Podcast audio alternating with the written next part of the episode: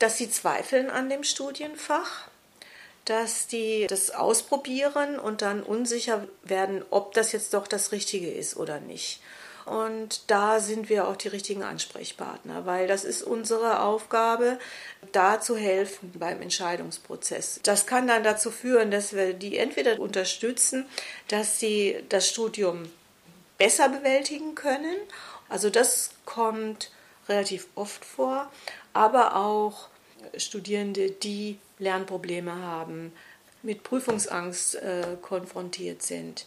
Also dass irgendwas nicht rund läuft im Studium.